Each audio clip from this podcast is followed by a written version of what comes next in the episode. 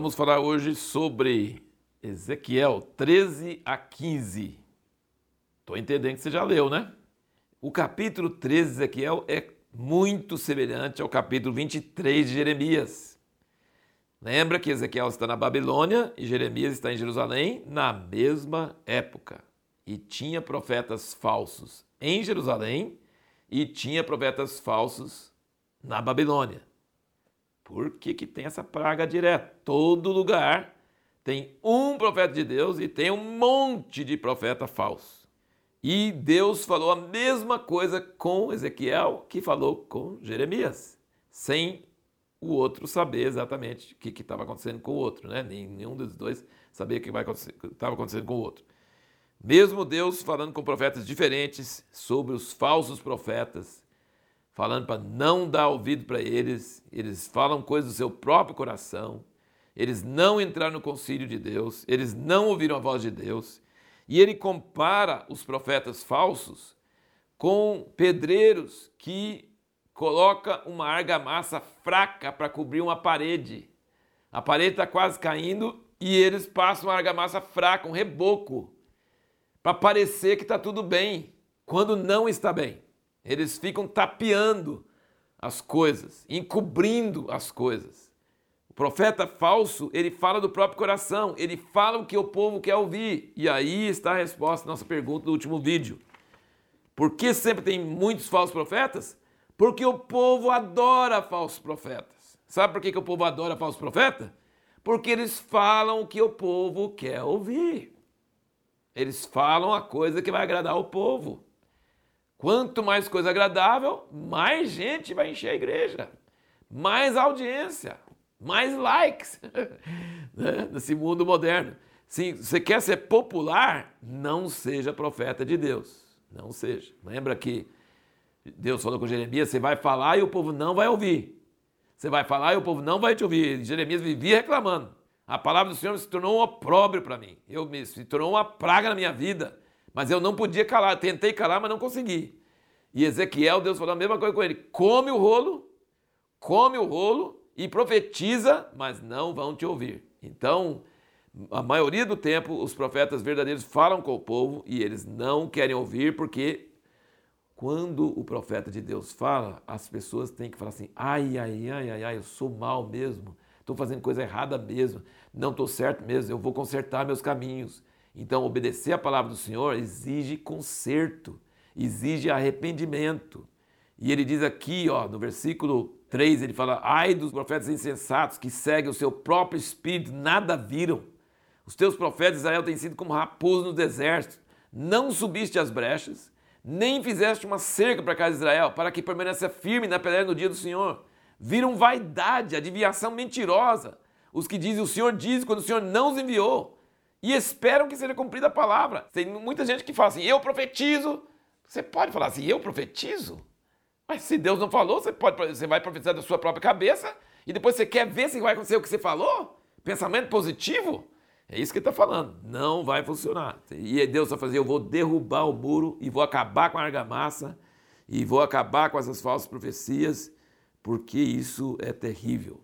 É terrível. E o, a culpa de ter falsos profetas é o povo que quer ouvir palavras agradáveis. Não querem tapar a brecha, não querem fazer a cerca, não querem despertar o povo e acordar o povo para o arrependimento que vai mudar todas as coisas. No capítulo 14, nós vemos que os anciãos vieram diante de Ezequiel e sentaram lá querendo uma palavra de Deus. E ele fala no versículo 3: Filho do homem, esses homens deram lugar nos seus corações aos seus ídolos puseram tropeço da sua maldade diante da sua face. Devo eu, de alguma maneira, ser interrogado por eles?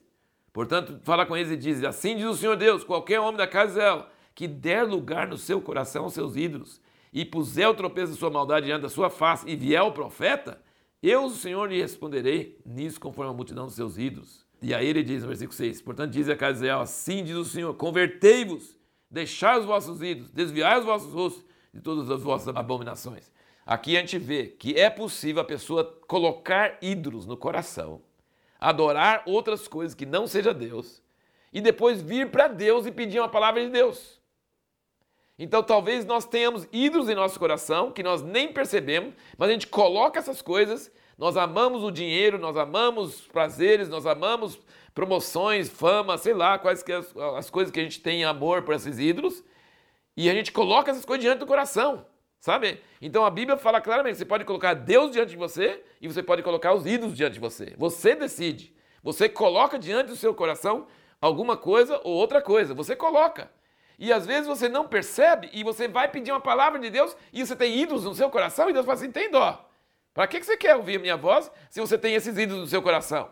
Você tem um ídolo no coração e você vem pedir uma palavra minha? Vai para seu ídolo, pede, uma, pede dele.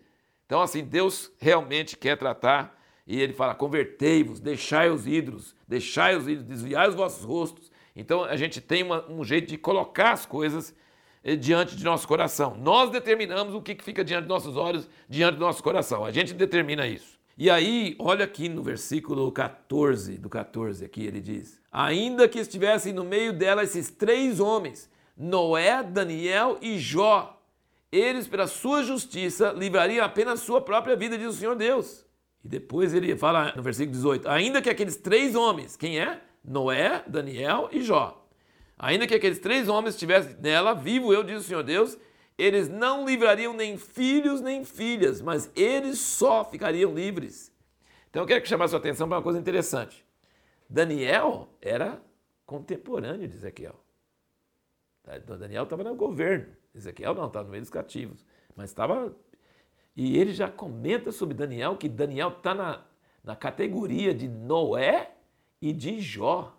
Noé, Jó e Daniel. Deus está falando que esses homens tinham influência, que esses homens podiam interceder, podiam orar. Mas ele falou assim: quando tem uma linha vermelha e esse povo passa essa linha vermelha, pode pedir até esses três homens. Não vou livrar ninguém, nem os filhos deles. Você lembra que Jó livrava os filhos dele. E Noé livrou os filhos dele e as noras dele, não é? Mas ele diz: hoje não, com esse pecado, não livraria. Livraria só a vida deles. Nem filhos e filhas eles livrariam. Você percebe? Isso é interessante, que Deus tem valor, grande valor para certos homens que são amigos dele, e se eles intercederem, ele vai ceder muita coisa, mas numa época, quando tem uma linha vermelha, que o povo ultrapassou, ele falou, pode vir até esses aí para orar. Pode vir até esses aí eu não vou prestar atenção e não vai, não vai adiantar. E aí, no versículo 22 e 23, olha aqui. Mas se ainda restarem nela, e aqui está falando de Jerusalém, se ainda restarem nela alguns sobreviventes, que levem para fora filhos e filhas, quando eles saírem a ter convosco, vereis o seu caminho e os seus feitos, ficareis consolados do mal que eu trouxe sobre Jerusalém, até de tudo que eu trouxe sobre ela. E sereis consolados quando vir de seus caminhos, seus feitos, e sabereis que eu não fiz sem razão tudo quanto nela tenho feito. É igualzinho, ele, tá, ele não está usando a figura dos figos bons e os figos ruins que Jeremias usou. Mas aqui ele está falando, aqui no o, o capítulo 15, é um capítulo curtinho, ele fala que madeira de videira não serve para nada. Mas quando queima e sobra só o carvão, menos ainda, já não prestava. Então o que está querendo dizer? Que aqueles que ficaram em Jerusalém são igual madeira de videira, já não prestava. E quando Nabucodonosor venceu e depois eles desceram para o Egito, pior ainda. Então é, ele está igualzinho Jeremias, está dizendo: os que foram para o cativeiro na Babilônia, eles vão voltar para a terra, vão arrepender e vão ter um futuro bom.